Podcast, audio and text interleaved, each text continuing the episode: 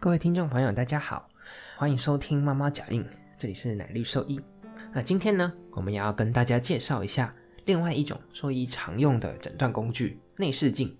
啊，那内视镜它比较特别啊，它不只是一种诊断工具，它甚至在很多时候呢，也是一种手术操作的一种用具。那等下会大概跟大家介绍一下，究竟什么是内视镜啊？内视镜又有分软硬哦。然后呢，内视镜可以在什么样的状况之下派上用场？那内视镜它又有哪些优缺点呢？好，让大家多了解一下。诶，这个兽医常用的诊断工具。这样下一次呢，如果你的医师跟你说，哎，我可能建议你家宝贝，我们做一下内视镜的检查或者是采样的话，那你可能就比较能够知道，呃，医生究竟在说些什么咯。好，那这样的话，我们就准备开始今天的节目。那一样，在开始今天的节目之前呢，我们要感谢我们的赞助商——狗狗、猫猫防护跳蚤壁虱新选择李兰灵藻丝 （Saristo），对付跳蚤蜱虱长达八个月的保护，全新科技的项圈专利配方。创新的活性缓释剂型，让保护力长达八个月，不怕水也没有异味，狗狗、猫猫都可以使用，方便、安全、有效、亲密。我也用李兰灵藻湿。好，那同样的，如果对李兰林藻湿这个产品有兴趣的朋友呢，那也欢迎嗯上网搜寻一下他们的资料。那当然，我们前面奶茶时候有帮大家准备了关于跳蚤、必虱的两集专题，大家也可以去听听看哦。好，那我们就准备正式开始今天的内容了。首先呢，我们会先介绍一下内视镜的原理，那跟大家简单说明一下什么是软镜跟硬镜。其实啊，内视镜的原理很简单，你就想象一下，它很像是一种那种潜水艇用的潜望镜。总而言之，就是一有前面有个镜头，后面有一个可以看的东西，那中间呢，就有一个长长的管子去连通。那不过当然了，我们绝对不可能在这个治疗患者的身上用这么粗、这么粗的潜望镜嘛。所以内视镜呢，大家都会追求越细越好。那越细越越细的同时呢，又必须要影像品质能够受到照顾哦。所以呢，早些年呢，在这个呃成像的工艺还没有这么发达之前呢，啊，通常是使用光学式的内视镜，啊，就真的很像潜望镜这样子啦。不过当然，大家也可以很容易的去理解这个东西也有它的缺点，因为你用用光学像光纤这样子的方式去做的话呢，那它的成像品质就会受到呃管径的很大很大的影响，而且呢也会保养上来也会越发的困难。那到了近年来呢？哎，就越来越多的内视镜采取的就是一般的，你觉得很像在前面装一颗手机镜头。不过当然了，手机镜头还是有点太大了，所以它会用一个更小、更小的这个微影的设备啊去去照。那用这样子的一个设备呢，它只需要一个电线，哎，电线很细嘛，所以它就可以传输到后面。那用类比，哎，不用数位的讯号就可以投放在荧幕啦，哈，上面让医生同时的、及时的可以去做使用这样子。那当然呢，呃，粗细这件事情还是要看了，嗯，不同的。使用情况会有不同粗细的要求，也不是说一定越细越好了。有些时候我就是需要在这个管道里面放比较粗的这个 work 呃工作的的夹子啊什么的，那它可能就会需要一定的粗度。好，那所以呢，大概呃内视镜的原理就是这样咯。那为什么要分软跟硬呢？哦，概念上是这样的，软镜的意思你就可以想象一下，它整条啊就很像一条绳子这样子，它就很像一条绳子。哎，不过比较硬一点的绳子啦。好，那像这样子的一个东西，那它的优点很明显的，它就是可以哎穿过一些不是直直的一些通道哦，比如说呼吸道啦，啊，比如说呃食道啦、胃啦，啊十二指肠啊这些的，或是肛门啊这些的。好，所以像一般来说，呃人呐，或是动物，比如说做呃胃镜啊，做大肠镜，好，或者是做呃。呃，气管镜这些东西呢，几乎大部分都是用软镜比较多，然后那它就是可以比较软。那同样的，如果有看过软镜的，你可以想象一下一个一个一个蚯蚓，然后它头可以这样旋转，所以也因为它的头可以旋转的关系，所以软镜呢可以帮助医生就是在呃有限度的操作内啊，因为你不可能说呃把这个镜头放到。的动动物的身体里之后，然后你还可以这样去搅它嘛？几乎不可能，最多就是做一些轻微的转动啊，或者是旋钮啊这样子。所以在很轻微的外面外界的转动，你就可以让这个镜头有一个旋转的效果。好，所以这个是只有软镜才比较做得到的。好，那当然软镜的缺点也很明显，因为它很软嘛。所以呢，在操控的精细度上，一定是不如硬镜的。你就想象一下，你拿着一条绳子，你要如何让这个绳子可以做到，就是这种哇非常细微的，可能要做手术啊、血管啊、结扎这种操作，这个基本上是很难办到的了。所以软镜呢。通常就是拿来做呃诊断跟采样的工具比较多哈，像比如说一些把东西夹出来啦，或者是夹一个组织去做化验啦，啊，或是对一个组织做局部的烧灼啦，然后这些东西就是软镜可以做到的，好，就它比较没有那么要求那么细的精细度，那软镜通常就可以达到哈，所以这个是软镜。那硬镜的话呢，它就更像是你拿着一根铁条，那这个铁条呢，最前面的地方有光源跟镜头，你可以大概这样想象。那像这样子的，你就可以很明显的可以看到，就我们可以很精细的去操作这根铁条嘛，对不对？因为你你你你移到哪边，那那个头就是会朝哪个方向，基本上你可以做很仔细、很细微的操作。好，所以呢，硬镜的优点就是说它的精细度是比较高的。那当然，它的缺点也很明显啊，因为它整根是硬的嘛，所以你一定要你后面要能够大幅度的移动，你前面才可以有一些小幅度的移动，所以它就不太适用于，比如说像我刚刚讲的哦，那几种管道状，你不可能说插进去它的胃里面，然后整个这样转啊转啊，它嘴巴也就那么大而已，对不对？所以呢，硬镜的话呢，它就比较适用于哎比较浅的，要比如说鼻腔镜啦，哦，或者是说呢适用于腹腔的。呃，手术或者是采样，因为你看腹腔有肚皮嘛，所以你可以在肚皮外面动啊动啊动啊，它你就有比较大空间可以动。好，那这样的话就比较适用于硬镜，而且因为腹腔通常我们会想要做一些，比如说要把这个血管拉开，把这个肠子拨开啊，或者是做一些手术之类的东西，所以呢也需要它有它的精细度了啊，所以这个通常就是硬镜表现的一个一个时间了啊，所以这个是软镜跟硬镜可以给大家做个参考。那内视镜呢，还有一个特点，就是光是看通常是不太够的，好，因为我们医生我们看到这个东西有问题，我们当然会想要对它做什么嘛，对不对？比如说，可能我们会需要去把它采样啊，切一小部分下来做化验呐，啊，或者甚至我们可能比如说想要把它切除啊，啊，或者比如说我看到一根狗骨头被这个被那个骨头被这个狗吃掉了，或者是说有些鸟，它它吞了这些管子啊。那我当然会想要，我看到了有没有用啊？我要把它夹出来嘛。好，所以呢，为了这样子的一个操作的需求呢，大部分内视镜都会配有一个所谓的工作管道。你就可以想象一下，我刚刚讲的这个铁条啊，或者是这个绳子呢，它可能是中空的啊，有点像个水管这样子哈，或者一个铁棒这样子，它是中空的。那中空的话，我当然就可以在这个中空的里面呢，呃，放进一些比如夹子啦、啊剪刀啦，好，或者是放进一些网子啊，哦这样子的一个东西。而且实际上，哦，这真的很有创意哦，很多很多的这种。工程师啊，他们是在设计，就是这些呃管道内所要用的这些器具，所以你可以想象一下，甚至有他们可以做出，比如说就是一个网子。那它，因为因为你所有的这个器材，你都必须要收在一个很细很细的管子嘛，因为那个工作管道肯定是比那内视镜还要细的。那所以呢，它要在这个很细的管子里面，但它伸出来的时候，它又可以展开，又可以做成它需要的那个形状哦，所以这个是蛮有趣的。好，每次看到这个很酷的这些器械的时候，都会觉得哎很特别这样子。好，那总而言之呢。这些工作管道就可以让我们内视镜有更丰富的功能，包含我刚刚讲的，它可以去做这些采样啊、切割啦、烧灼啦，然后包包含把这些东西夹出来啊啊这样的东西。那通常呢，它也可以有一些打气啊，或者抽气啊、抽水啊、打水啊这样的一个功能啦。好，所以大致上内视镜的原理就是这样。其实它的原理呢，并不像我上一次介绍这些影像工具这么的复杂哈。概念上，它其实就跟照相机、摄影机是没有什么两样的啊，只不过因为它要做的很小很细。所以它才会达到我们的这个要求了。那毕竟你也不想要被一个这个呃五公分粗的东西塞到嘴巴里嘛，这个太难受，对病患来说太难受了。啊，甚至有时候我们的动物根本没有那么大，根本就塞不进去。啊，所以呢，通常的内视镜可能都是几 mm 几 mm 这样算的啦。啊，所以这个在微缩上面呢是非常重要的。好，那所以这个就是内视镜大概的一个原理，好，跟工作的一个方式这样子。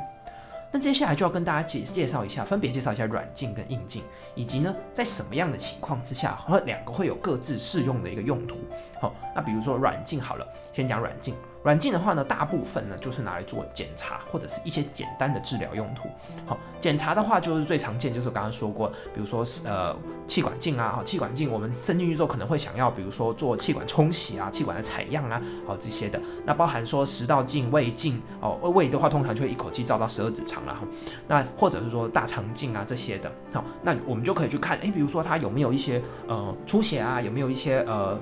发炎啊，有没有肿瘤啊，有没有这样的一个情况？那如果我们看到有的话，哎，那我们可能就可以针对这个部分呢，去咬它，啊，把它做一个摘除，或者是做一个采样的动作，这样子。那当然，我们最常用、就兽医最常见的就是，比如说有些饲主啊，啊，为了它动物吃一些骨头啊卡住啊，或者是是。动物自己啊，它它跑去吃了一些就是玩具啊或什么的塞住，好，那这些的话，传统上在没有内视镜以前呢，我们可能要做一个开胃手术才能拿得掉，或者是卡在食道就可能要开食道这些的。那这些手术呢，当然都是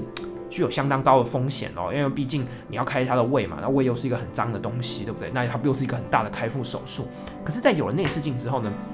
这些东西就可以获得一个很好的解决了，好，就大部分呃，只要不是真的卡太紧，因为它通常吞得进去，它就出得来，只是说可能需要这个医师的一些技巧，啊，或者一些角度上的一些瞧一瞧，要配合这样子，啊，但大部分呢，呃，都可以用内视镜去解决这个问题。那动物呢，哎，它就可以不需要去做这个呃比较危险的开刀的情况了。不过当然了，也有一些情况，就是它真的是刚好卡进去之后，用一个很奇怪的角度卡住了，内视镜怎么拉都拉不出来，因为我们也不能硬拉。因为这种东西，如果有些有特特别是哈，有一些比较锐利的，好像有些吞那些电线啊，甚至鱼钩啊这种东西哈，如果我们硬拉的话，反而比如说把它的食道划穿啦这些东西哈，那就更加麻烦了哦。所以真的也是看每一个动物每个 case 的情况了哈，也未必真的全部都可以用内视镜夹出来就是了。哦，那这个部分呢，还是要请务必跟你的兽医师去做讨论啦。好，所以呢，这个是呃软镜的最常用的用途就是检查啊。异物夹取，好，跟做一些简单的小小规模的手术操作这样子，好，那像我我是看特特殊宠物的啦，那我最常用的地方呢，就是比如说拿这个内视镜，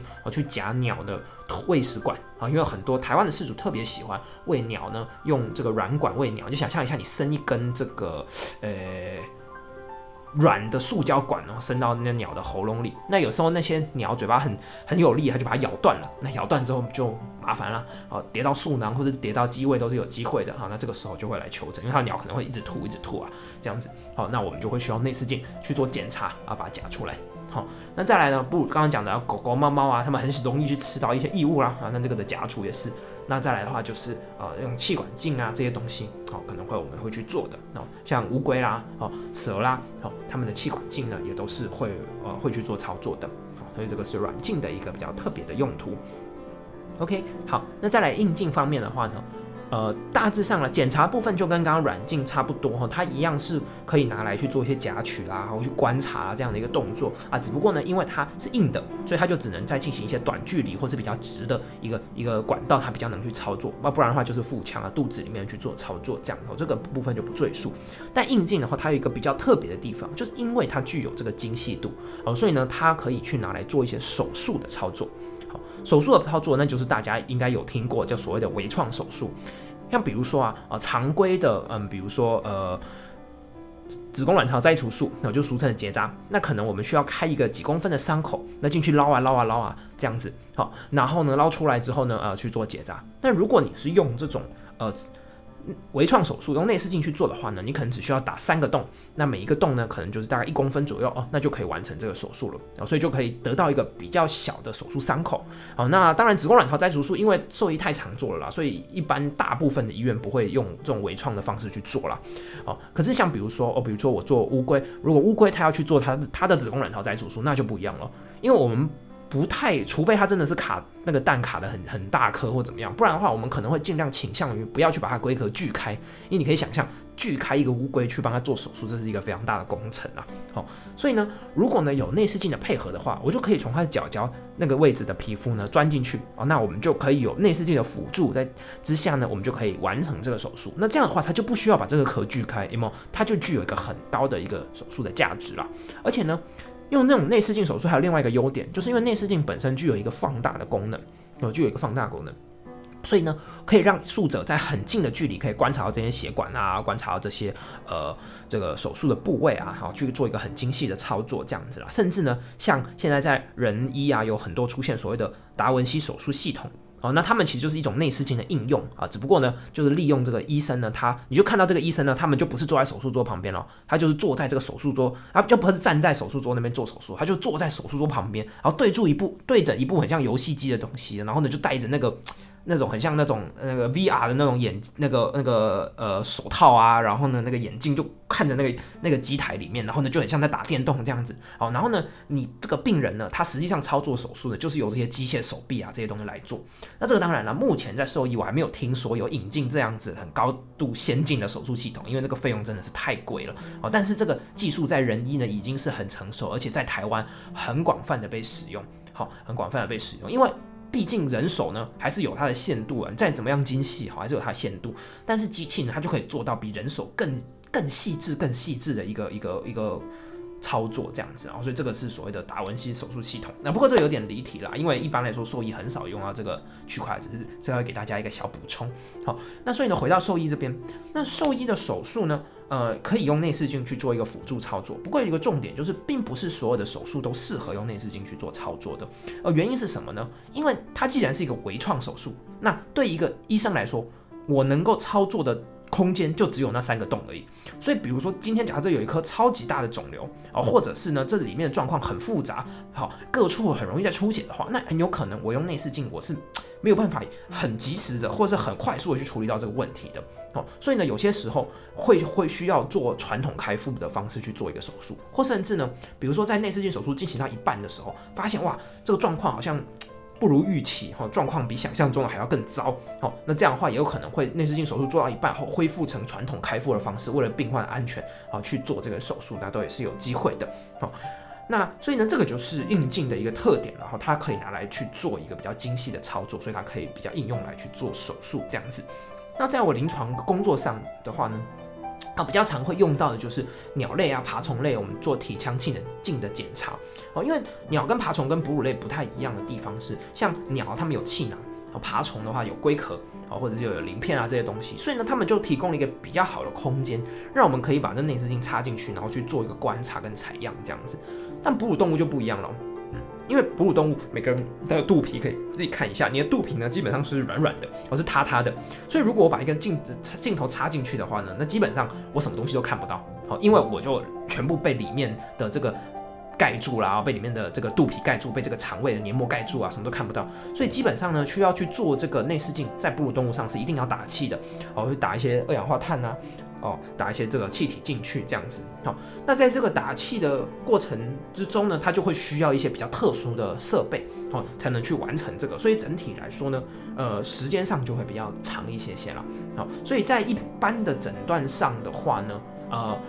我认为在特宠可能使用的频率上，说不定会比狗猫来的多了。我说不定会比狗猫来的多，因为狗猫的话还有很多其他的诊断工具都可以达到相当好的一个诊断的效果。那但在特宠的话呢，在呃软硬件的使用上，有很多时候是无法被取代的了。好，所以是有它的一个特色。而且呃内视镜这件事情，在近十几二十年兽医界也是越来越在蓬勃的发展。所以呢，我相信事主在未来可能会看到越来越多的兽医师会。使用这样的一个检查工具到日常的呃疾病的诊疗里面，这样子。那所以呢，如果你们对这样子的一个有兴趣的话呢，啊，那也欢迎就跟你的兽医师去做更深深入的了解。那或者也欢迎到我们的 Facebook 粉丝专业留言给我们听，我们也很乐于去解答大家的问题。